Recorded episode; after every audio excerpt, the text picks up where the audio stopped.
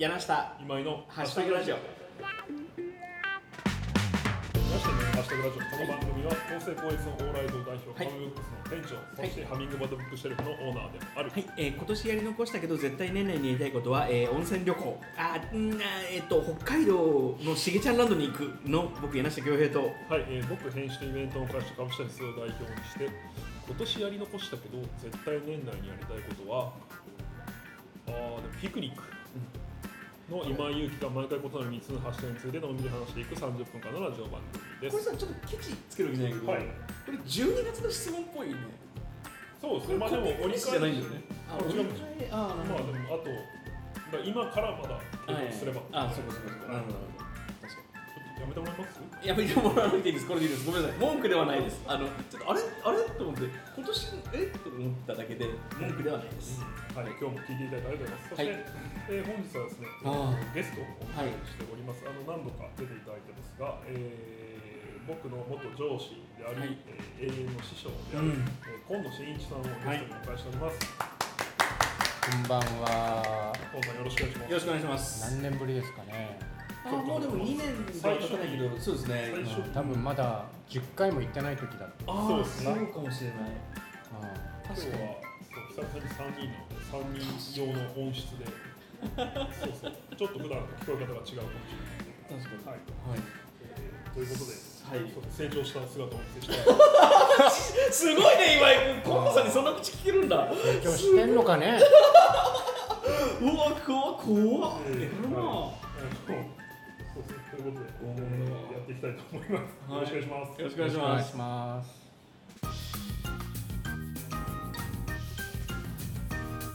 はい、えー一つ目のハッシュタグはバイブルです。バイブル。はい、うんえー皆さんのバイブルをお聞きしたいんですけど、はい。皆さんは何か？僕か僕はなんだろうなまあいつも使ってるのはノートパソコンの中に入ってるはい。日本国語大辞典とかはい国史大辞典とか。辞書なんですけれどもでまあこの場合のバイブルはそうではないですよね。座右の銘というか。だしまあまあよりど物語である必要があるかもしれない。あー物語？じじゃなくていいのか。そうまあなるほどね。聖書の。まあ聖書そう。キリスト教の聖書ですよねバイブルって。うーんないなぁ。え申し訳ない。なんか。まあ確かに難しい質問ではありますよね。よりどころにするところ。なんかお守りはあの、はい。あります。えっ、と校閲するときはあのガリガリ君の当たりの棒を僕いつも使ったんですよ。それでこう次の行を押さえて はい一文ずつ読んでるんですけど当たりの棒の方がなんかこうあ当たるかもしれないと思って五色に。なんかだからそれはまあ験担ぎで使う験担ぎというのはあ、そういうプチストーリーめちゃくちゃ上手ですよね。どういうこと？どういうこと？ね えいや岩井君ねあのね今野さんがいるから僕を貶めることで自分を上げようとしちゃダメだよそんなそのせこいやり方しちゃ何何回か前にエピソードトークという話をしましたが、うんでも柳さんやっぱストーリートークがすごいですよね。そういう。エピソードトークとストーリートークって違うんですよ、いやなんか？そうだから自分に物語をこう追わせるのがすごい得意。いやもちろんそのそういう言い方されてるからいややっぱ面白いなと。そのだってそれだけでやっぱうん。こうなんか錯覚するじゃないですか。うん、何を？素敵な人なんじゃない？なんだよなんだよ。そうですね。まあ錯覚してさせたらすいません。ちょっと勉強したいです。ちょよね。何の話？え今野さん今野さんありますか？そうバイブル。いや、組む。っていうかね。はい。まあ。もうズバリうん。バイブルって言ったら、はいやそれこそ聖書なんですよ。いえー、あそっか。うん、まあそのこのこここを本当に掘り返すといろいろ面倒くさい話がいろいろあるので。そっかそっか。あでもそれうんけど本当にバイブルの聖書の人あった本当にそうなの初めて。うん。リアルにね、はいはい。うん。えー、面白かったいや面白いっていうかうーんまあけどやっぱりなんだかんだあの刷り込まれてる部分ってえあるよね。それはあの一冊の特定の聖書なんですか？そのつうまり、んまあそうね。そうですよね、うん。あの本屋でその日に買ってきて読むとかではない当然ないですまよ、ああななんならねまあなんならねというか、はい。僕の名前、まあ、新一ほうほう。っていうそれもね、うん聖書から取られてるから、へえー、そうだったんですか？まあ、両親がねうん、うんまあ、まさにそうなんだけど、まあその日々の聖句って言ってそのまあいわゆる毎日聖書の一節をはいはいはい。今日は何？うんうん。で僕が生まれた1970年の4月17日っていうのが、7月17日。うん。まああのある一節がね「慎みて目を覚ましおれ」っていう、まあ、へ旧約聖書のまあ一節。へ詩篇だったかな、うんまあ、そこで慎む。えはいはいはい。慎みて目を覚ましおれっていうね。まあ、その一節を取って、まあ、で父親の一字を取って、へまあ、真一ってなってるというぐらいですね。ね今井君こういうのよ。こういうのがちゃんとしたエピソードトークだし。なんかスポンサードハッシュタグなのかなと思ってスポンサーのハッシュタグってあるんだ。あゲスト用に。すごいかそんなわけないでしょ。買ったのかな。変わんな。いでしょ。えそうそうだったんですね。そうなんですよ。だからまあそのせバイブルっていう言葉はね、もう別に特別な言葉じゃないけど、うん。じゃあ聖書そのものを読んだことあるのっていうとなかなかいないと思うんだけど、まあ僕自身はその、まあ、良くも悪くもという言い方もなんだけれども そうそう悪かなと思って身近なものだし、へえじゃあ今もお家にはある？まあもちろんあるし、へやっぱりこうねこういろいろな例えば何って言われるとはい。も手に取った時にどの辺かなとかっていうあのは分かる。なるほどね。染みついてるぐらいだから、うえ僕そう本当読んだことないんですけど、うん。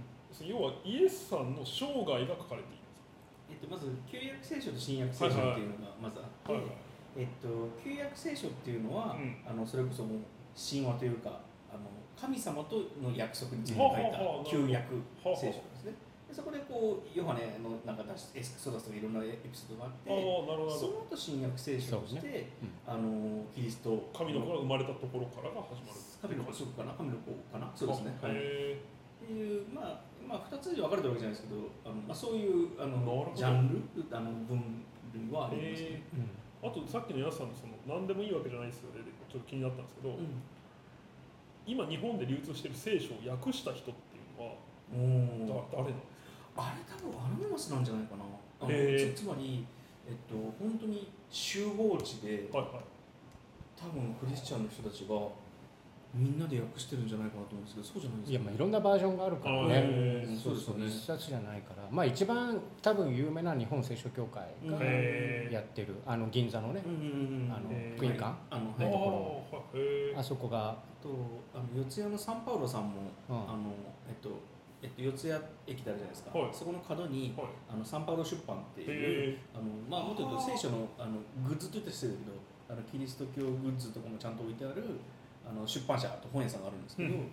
そこもいろんなバリエーションの聖書置いてあるので。あうんサンパウロってそうか。セントパウロってことなんですそうそう。そう、ね。サンセバスチャンそうか。そさん、うん、そっか。そっから来てブラジルのサンパウロになってるわけですそねう。サンは全部そうですよ。セイントですよ。そっか。聖人セイントセイントお兄さんのセイントですね。へえサンマー。クサンマーク出版はなんだ？太陽じゃない？あれ。ごめん。あそうか。全部出ちゃいけないね。へえしとるね。ちょっとそのお話も今井君の聖書 一応あまバイブルも一応聞いてくあでもそう聞聞かれて思ったのは僕はだからえっ、と2冊二冊あっちゃダメなのか、まあいいんじゃないですかえー一つはね「レボリューションナンバー3って小説これは金城和樹さん。としては書いてる小説で、まあ、だからなんか結局何度も読み返してる本がそうだろうなと思って、えーなんでそのレボリューシナンバー3っていう、まあえーある高校生たちを描いた小説とあと、えー赤目高っていう赤目だ立川談春という人が立川談春で CD として、まあ一えー真打ちになるまでの。これはまあエッセイといえばエッセイなまだノンフィクションですね、彼本人の手によって書かれた。その2つは何度も読んでますね。あれちょっと待ってやっぱり聖書ってさ、はい。あ違いましたね。の辞書の方が聖書なんじゃないかな、そのどこを読んでもいいみたいな。だけどよりどころな気がするんだよねであの僕そういう意味では新明会の第6版は多分一番よく読んでる多分聖書なんで、あのあ聖書じゃないバイブル辞書なんですけどあとはあのベネッセの表現読解国語辞典っていうの第2版は、本当によく使ってるんですよ、で実際に黄色いカバーを使ってるんですけどはああの本当に3アクションか4アクションでその単語いけるぐらいにはでもそれはすごくじゃなくて、はい。あのすごい高越はもう本当に2アクションで 1, 1回目食って次でもうその単語いけるから全然4回なんてすごくないんだけどそれぐらい使い込んでるものがやっぱ聖書感があれうん。小説だったら今のだったらあのいやその金城だったら僕はあのえっとなんだっけ映画編とかすごい好きではい映よくねはい。読んでるんですけど、はい。多分30回ぐらい読んでると思うんですけど好きすぎてローマの休日も好きだし、はいでもやっぱ聖書バイブルはごめん。辞書の方がバイブルがなるほど。僕にとってはね。はいはい。まあ確かにね辞書っぽいよね。そうですね。あの共同通信社の記者ハンドブックとかもあの僕はあの10版がよく使ってたんですけどあれもやっぱこう馴染んできてなんとなくこうどこに何書いてるか分かるっていう、さっきの河野さんのエピソードうん。にやっぱ近い使い方な気がちょっとしたんですね。ごめん全然元はねバイブルじゃないですけど。まあ文字通りの聖書ってやっぱり原則を教えるうんうん世のせ一番のね、うん。うん、だからそのなんうん聖書って何って聞かれた時に、なかなか難しい一言で言うのって難しいんだけど僕的なもし説明を求められたら、原則が書いてある、うん。原理原則そう。はいあとあの空飛ぶスパスパゲッティモンスター教っていう、はいまあ、ジョーク宗教があるんですけれども、アメリカ出身のあ、まあ、初の。そこであの聖書を作ったバイブル作ったんですよ、うん。で彼らはもちろん原則について書いてるんですけどあの広がるためのツールが必要だっていうので聖書を作ってうん。いたんですよね、うん。だからそれもこうバイブル的機能なのかもしれないですね自分のその染み込んだ原則をこれ読みなよ。って誰かにこう渡せるっていうパッケージ。哲学のパッケージが結構バイブル的要素を作るのかもしれないなと思いました、まあでもあのさっき聖書じゃなくて赤目高を読んだら今井君の否定してもらっても大丈夫 いいんだよ。いやこれ読んでくださいよ。僕のことが全て分かりまあでしたもそれで言うとなんか僕は、うん。これ読むと落語面白いの分かるよそうなんだっていう気持ちではいいですけど、なるほど。そうそう。確かにでもまあいろいろ確かにそうだな。いやちょっとまた考えてみます。はい一つ目のハッシュタグはバイブルでした。考えてきますっていいな。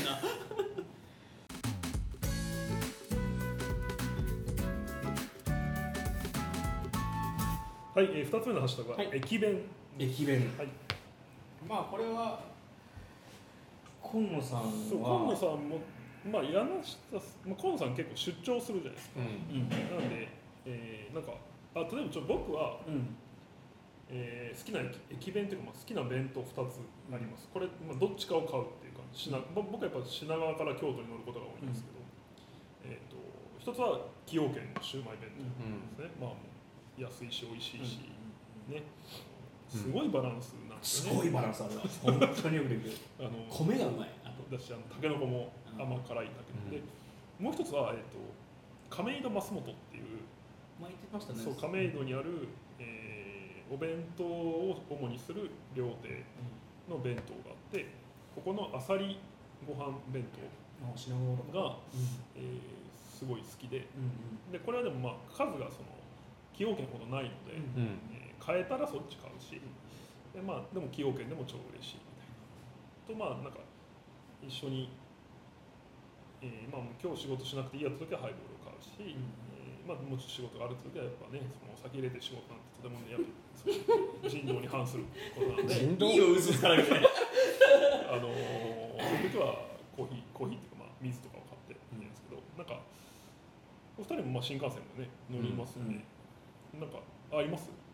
これ買うあるいはこれが買えると嬉しいとかこれ買えないとテンションが下がる。僕だからそのどっちか買えないとちょっと下がるんですよねその要はギリギリになっちゃったりして駆け込む時に。ああなるほどね。そうそう。だってまあ正直そのあのワゴン売りの弁当そんな美味しくないんで、あーまあわかります。そそはいこと比べるとわかりますそうそうあの申し訳ないけどあのサンドイッチしか食べるものないかったそうそうそう時はちょっとねそうねちょっと寂しい気持ちになりますよね。なりますね。そうそう。僕からすいません言わせてもらうと、はい。あのシウマイ弁当ははい。あの目つぶっても食べれるちょっとよくわからないです。シウマイ弁当を あ全部食べれるんでしょ？えどういうこいやシウマイ弁当を、とはい。ん？目つぶってはい。開けれる？ああなるほど。あのねあの僕はねもう重さでどっちが米か分かるんですよ。あ でその米をどっち向きにして右手の人差し指でこうクッと指切れ目を入れると、はい。あのちょうどその帯巻きのこのビニールのシートが切れるところがあるんですね、でそこを切ってあのパカッと開けてあの蓋に入ってるもうあの面倒くさいからこうオッチボールとかは使わずに、箸袋だけ残してこうスッと箸だけ抜いて割ってめくってもう目つぶっても全部できるぐらいね。僕はシウマイ弁当を食べていて、はい。いまだにシューマイあのよくあの食の軍師とかあの漫画の中であのシューマイ弁当どう食べるかみたいな、うん。食の軍師じゃないや。あのあの出てくるじゃないですか、はいあれも僕毎回あの違う食べ方を研鑽に研鑽を重ねていまだにシューマイ弁当の哲学を突き詰めるぐらいシューマイ弁当好きなんですよ。あのつまりシューマイ弁当のパッケージとはい。切れ目がそっち向きについてるってことは、はい。あれはどっち向きに置くべきなのかから考おえてー右ご飯なんですか。でいいやいいんですよ。あの正解はないし好きに食べればいいからそれでいいんですけど、はいはい。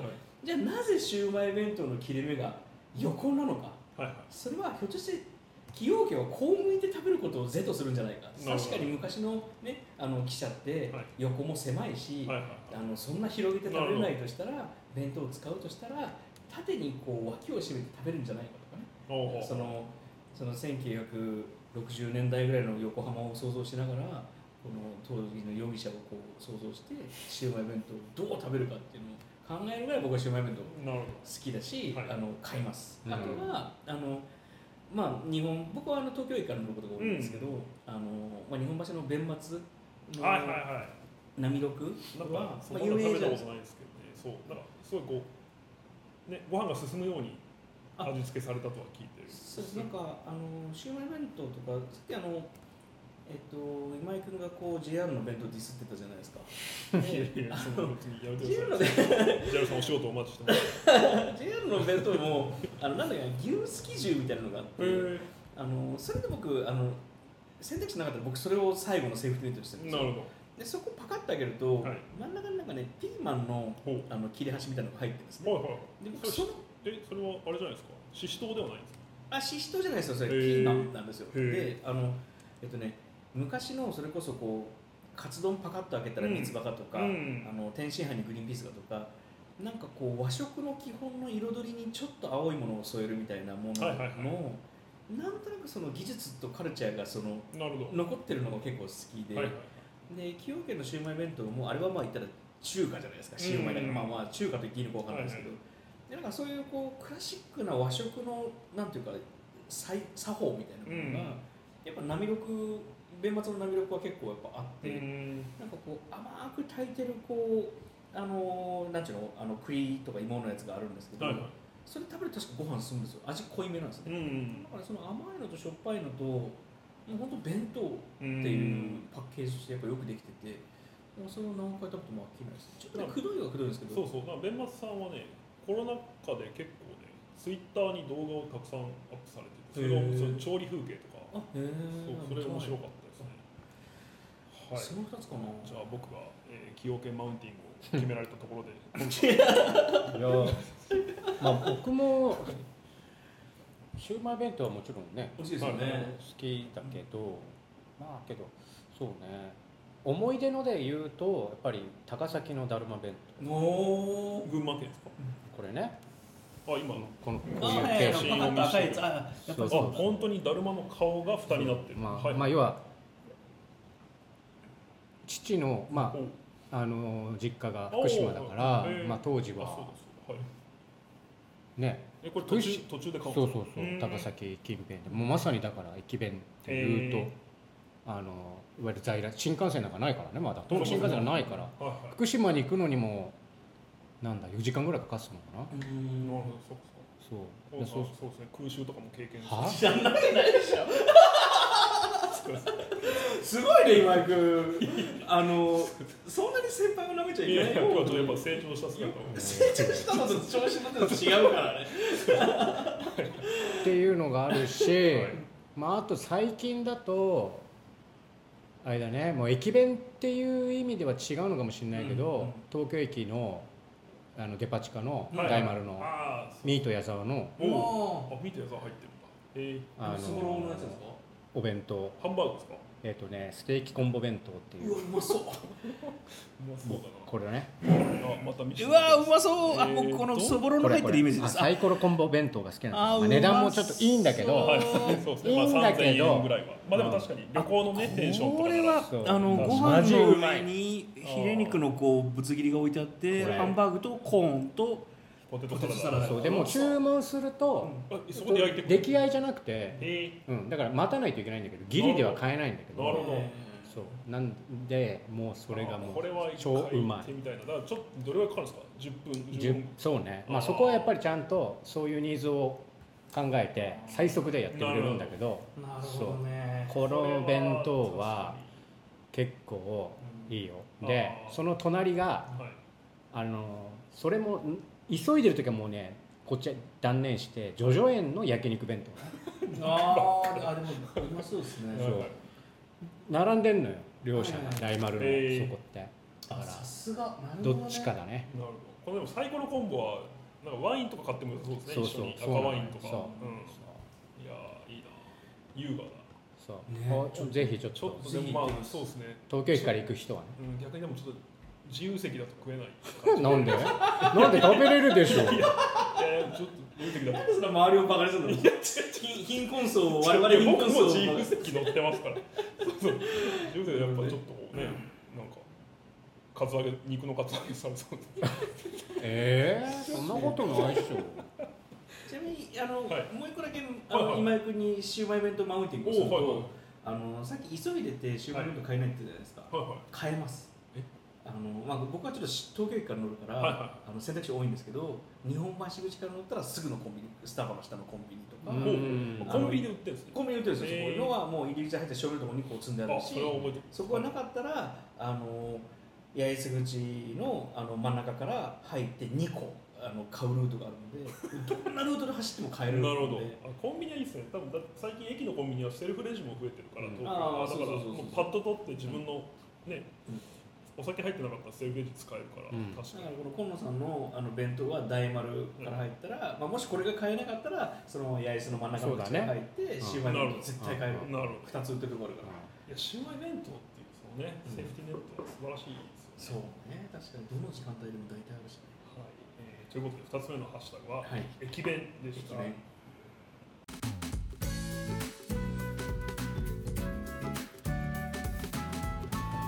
はい、えー、3つ目のハッシュタグは、はい。教育です。教育。えー、とこれはですね、まあ、一応意図というか、えー連絡が来ておりまして、うん。えーディレクターからね、うん。えー、と今井さんのあ今井の師匠でもある河野さんは今井にどんな教育をされたんでしょうか、うん。えー また河野さん柳瀬さんの流の後輩を育てる、えー流儀心がけなどありますでしょうか、はいまあ、僕でもその先に喋っちゃうとその、うん、別に僕教育したつもりはない。けどねだってはい、全然あの教育まあ仮に教育としてもはい。聞かないもん。あー。結局。ね。聞かないこの聞かない。もうこの服装の態度見れば分かりますよ。ねいやいやいや2年経ってもう恩を忘れるようなこの 全然あれしてますよ。そのもう今あこれ河野さんに言われたこと俺が言ってんなみたいな嘘つ例えば何言ってるの？ほらほら。いやだから一番そのあれですね。その想像力を働かせろっていうこと。なんか今詰まってたよ。えそれどんなシーンで河野さんに教え教わったんですか？いや河野さんにも徹底したのはそのだから、まあ、むちゃくちゃレベルの低いその僕のレベルの低いところで言うと、その特に最初期とかは、まあ、編集者なんでその僕らは赤字と呼ばれるものを最後入れるわけです原稿に赤字っていうのはもう、えー、と最初は鉛筆っていうのが入ってるんですけど、要はむその名の通りシャーペンの、えー指摘が入ってでそれそれは光悦さんから例えば入ってるんですね、構成者さんから。で柳瀬さんがそれを入れてくれたとして僕らがそれを、えー例えばなんか誤字脱字とかあって僕らがそれを赤いペンで囲めばうん。それはそう直すっていう指示に変わるわけです、最初提案なんですけど。うん僕はあれその赤字っていろんなパターンがそのご指摘あったところもあればなかったところもやっぱこうしたいなっていうところに赤字を入れたりするわけなんですけど、そのやっぱ僕の赤字が、えーまあ、そもそも字が汚いとかは置いておいて、うん。えー、と今想像力が足りないと赤字、うん例えばどことかその、えーあんでこごめんなさいその赤字を見て直してくれる人が河野さんなんですうん。DTP っていうお仕事をの役割を担っていただいた時はそれが河野さんの仕事でだから、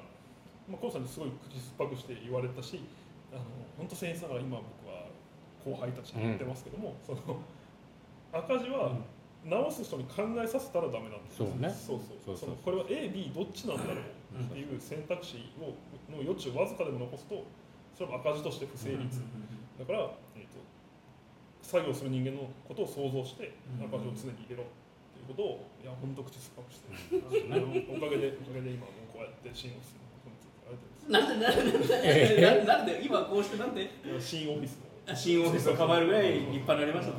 どうなんだろうね。やっぱりまだ全然分かってない気がする。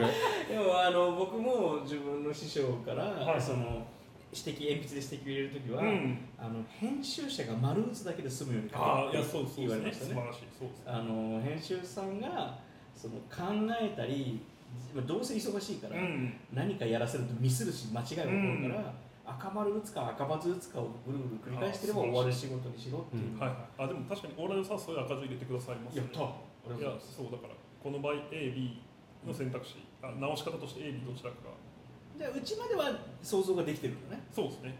で今行くところで選ぶのちゃんとある欠如です 欠如。当時当時。今は違うと今はまあ違うといいんですけど。そうそうそう河野さんでも基本は一言に集約すると全部それでしたよね。あその要は。まあもうす全てにこうね。うん。流用が効くからね。想像力あるかないかっていうのはね。言われたらなんか思い出したけどやっぱ声聞くといろいろ思い出します、あのートラウマ？いやいや。これもだからいやたまに言いかけちゃってああダメダメっつってそのやっぱ僕も常にこうね監視カメラみたいに河野さんの目が光ってるイメージで、まあ、あと河野さんとか古賀さんとかいっぱいいるんですけど、それでそのえーとね、一回河野さんに怒られたのは、うん。えー、と僕がなんかデザイナーさんかライターさんかにうん。仕事を振るって言ったあ時に、あそうね。河野さんにそれも怒られて、いやお願いにするだろうと、そうそう。振るっていうのはそのやっぱ自分が発注者であり上位概念であるという、えー意味をはらんでいるのでそういう傲慢な態度はやめなさいっていう。ようなそれも想像力があればそういう言葉遣いにはならない。んだよそうそう。なるほど。やっぱ常に相手の立場に立って考えるってことだから。そうですね。ね。いやそれでもほら響いてるでしょ？そのどうかな？それはなんでそんないいこと聞いてるはい。そんなに想像力がそんな優しさも想像力もない男なんでしょうと そんなことない。いやいやでもだからまあ今は果たしてそのないように見えてるかもしれないですけど、ん。これでもやっぱもう育ててはもらったなるほどなるほど。最初ゼロだったものをやっぱ5ぐらいにしてもらってデザイナーにやらしとけぐらいのこと言っないの高越なんか使い捨てだからとかさ オペレーターなんか寝ないでいいんだとかそういうこと言ってないのどうせ。なるほどね。やっぱりねだから実るほどですよ。あこう、ね。うん。それも言ったと思うんだよ。あそうですねうん割とお前調子に乗ってない？今っていうあことをそう。言ったことそれもあがる。そう、んうんあのそれもある。思い出してきたね。ね品川のね、うん。え品川？ーそう宮崎料理のお店で言われたんですけど。あそこね。あそうだっけ塚田農場塚田農場。そうだね。なんであれ塚田農場泉岳寺の。なんでか何の帰りかも忘れましたけど、うんうん。その時もそのなんか僕がやっぱその新書がうん。まあそれはもちろん僕がお願いした著者さんたちのおかげでうんちょっとまあちょこちょこ売れてたんですよ、うんその売れてたって言ってもまあ重版はうん。かかるよねみたいな。ゼロじゃないよね。で、まあ、本ってねその編集者にとっては重版っていうその要は最初になんか5000部とか吸って、あとプラス2000部とかになると、もうこの5000部が全部売れたらうん。トントンになるように基本的に収支設計がされているので、うん2000部プラスオンになった。つまりこの本が黒字になったということになる。で著者の人ももちろん嬉しいから1回でも重版彼はなんていうかまあいい仕事いい仕事っていうかまあ仕事したよねっていう感じなんですけど、まあ、そういう意味では結構重版をおかげさまでかかさ重ねてはないけど重版それぞれして。でまあちょっと当時どうだったのか分かんないけど、その河野さんにその調子に乗っそうまあお前そのそれこそ多分そういう時に振るとか言ってたのかもしれないですよ、仕事をね。そうそう。でちょっと目につくよと、でそうですかねみたいな、こううん。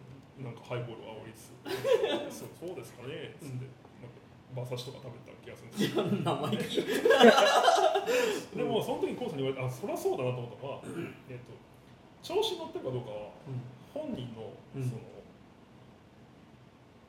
図とは実は関係がないと。周りが調子乗ってると判断するのはうん。調子に乗ってるに足る理由があるときにうん普段と同じ行動をしていても、うん。それが調子に乗っている判定をされる可なるほど。能性があるんだとなるほど。だから僕が普段から仕事をフルフルと言ってたとしても、うん。ちょっとでも僕の仕事の調子がいいと、うん。あいつは今調子がいいからフルなんて言葉遣いをしているという判断をされる可能性があるんだから、えー調子いい時ほどうん。普段以上に気を使う。なるほど。それはねかつて自分もああ同じように先輩から指摘を受けて、はいはい。その時は本当ピンとこなかったんだけど、うんあ僕はすぐ来ましたなんだよ。うわ。うわ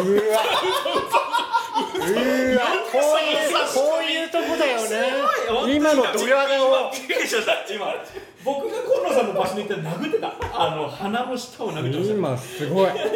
久しぶりに見たよ。びっくりしました今。懐かしかったけどね。あ こういう感じよね。ーだからそのね、まあ、新オフィスが構えたわけじゃないですか。あー違う違う。そういう調子にいてこそ。でもいやそう本当でもこれもやっぱ覚えてますから、うん。覚えてるだけじゃ意味ない。いやのそうですよねそうそう本当に。さすがだよ。いやいやそうですね。その僕はスケジュール管理とか 僕の教育の話ばっかりなんですけどスケジュール管理とかもね全然得意じゃなかったんでこう結局その最後、うん。アンカーは河野さんなんで、うんその本を作る上でうん最後 PDF にしてその考慮データっていうのを作ってくる河野さんで最後全ての幸せは河野さんに行くんですよね、だからこれをもうなんか、えー僕4時までにやるんでうん。7時までにうんどうにかしてもらえませんかってこれ朝朝夕方じゃなくて。7時まで仮眠取りますみたいな。すみません2日寝てないんでみたいな。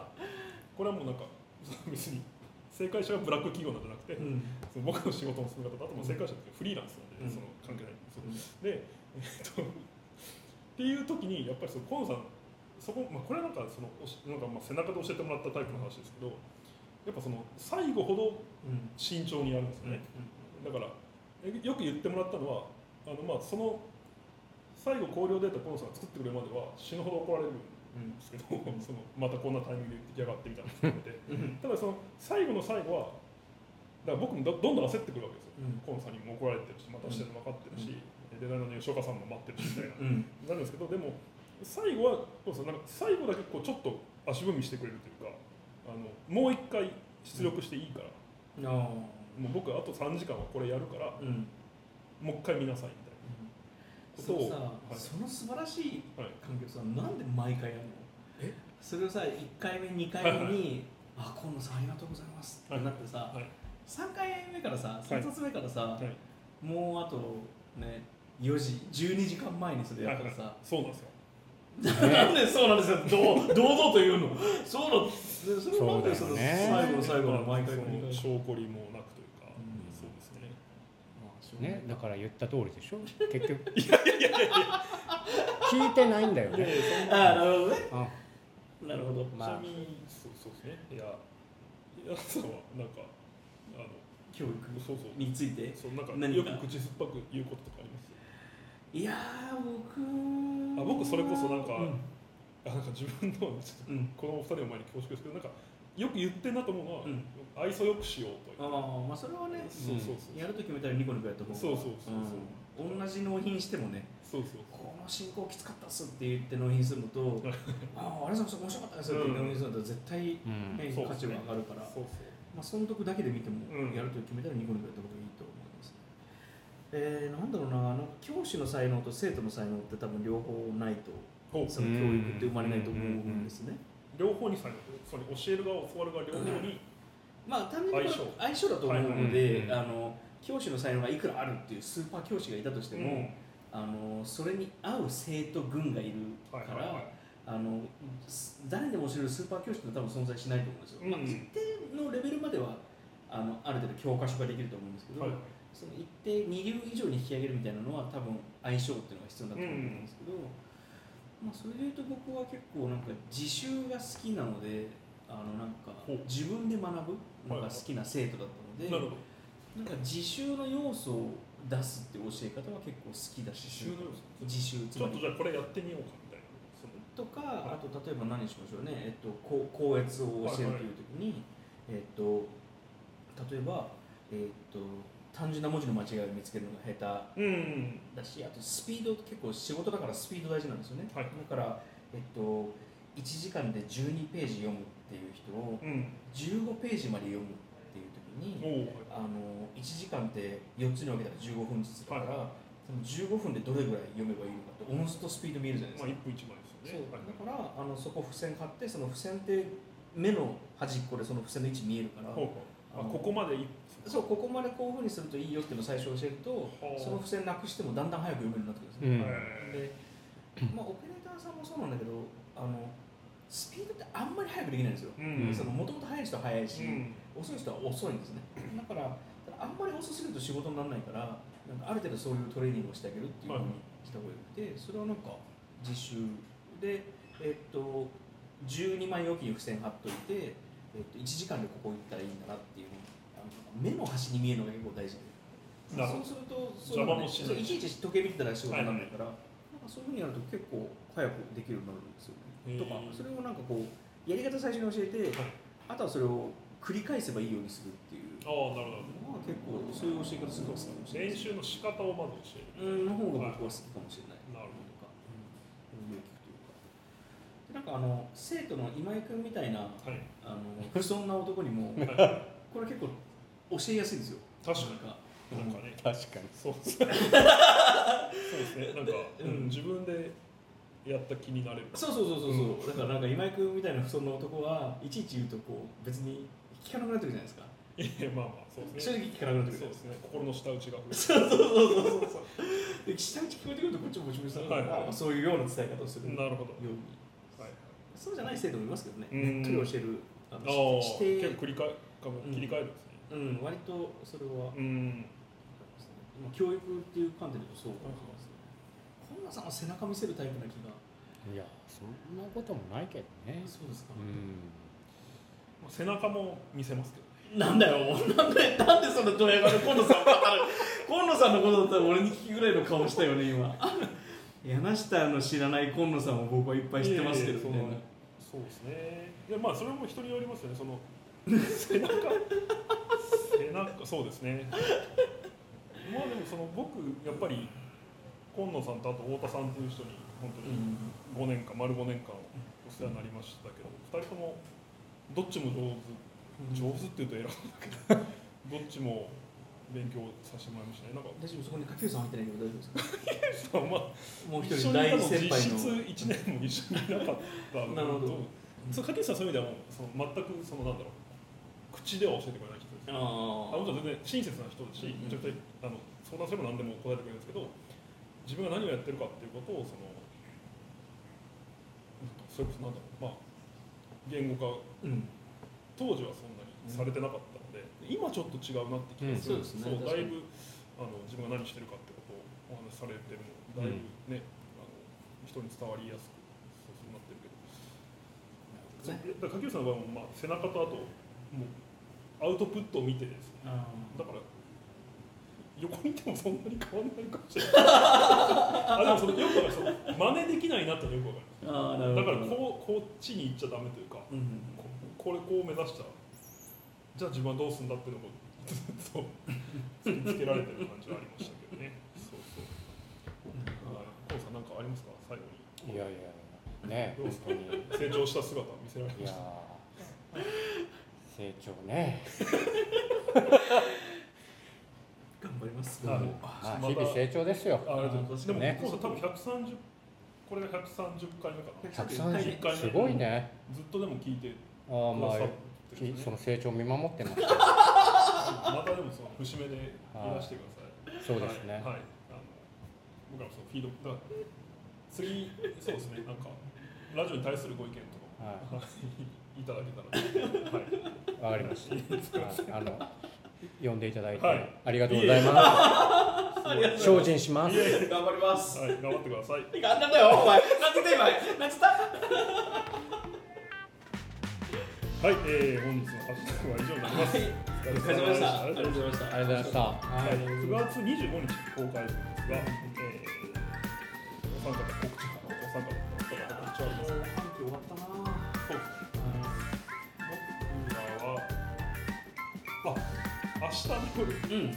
25日公開です26日の夜、えー、ショコラの夜そうさイ弁当をやりますダンデラインチョコレートグラマヤにあるチョコレートまあ本社はサンフランシスコですけど、えーダンデランチョコレートのめちゃくちゃ美味しいガトーショコラがありまして今ちょっと多分品薄で買えないんですけど、密密密密なやつそう、知らんと、なんだろう、まあ、こういう表現はなんか季節だなと思いつつ、本当に牛乳もコーヒーもいらないガトーショコラ、なんかその喉が乾かないじゃないですか、めちゃくちゃこうね、ねっとりしてて、すごい美味しいです。で、これを、集中して食べる、あるいはもっとこうどう作られてるかとか、どんな思いで作られてるかって知って食べるとより美味しいんじゃないかということで、えーダニエルチョコレートのインスタグラムの、えーインスタライブにですね、えー9月26日21時から、うんまあ、僕らが企画したガトーショコラによるという、えー、まあ実際に作ってる人がお話してくれるんですけど、えーやりますので、えーよかったら、それあの買ってみてもらうのが一番なんですけど、うん今買えないので、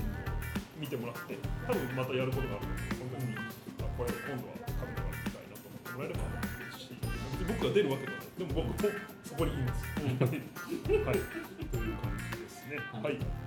番組では聞いてくださってる皆様からハッシュタグを募集しています。柳下にもハッシュタグラジオと検索してもらえればアカウントできますので、えー、僕が柳下さん、話してほしいテーマさんをハッシュタグにして送ってください。採用された方にはステッカーを差し上げております。よろしくお願いしますはい。えー、では本日のハッシュタグラジオは以上です。河野さん、えー、お越しいただいてありがとうございます。ありがとうございました。ありがとうございましたスタグラジオでした。